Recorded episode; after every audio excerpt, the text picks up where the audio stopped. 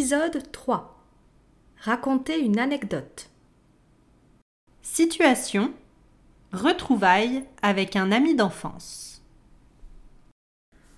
Oh, tu sais pas ce qui m'est arrivé hier? Bah non, raconte Alors, je suis tombée sur Marc Meunier au ciné. Tu te souviens de lui? On était ensemble au collège. Marc Meunier. Ah, celui qui se mettait toujours à côté du radiateur dans la classe. Oui, exactement. C'était trop bizarre.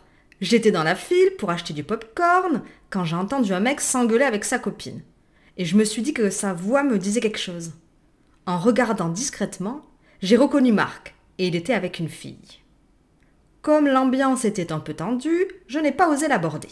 Oh, dommage Tu lui as pas parlé? Si, j'en ai eu l'occasion après la séance, car on est allé voir le même film et on est sorti par hasard en même temps de la salle. Et il t'a reconnu?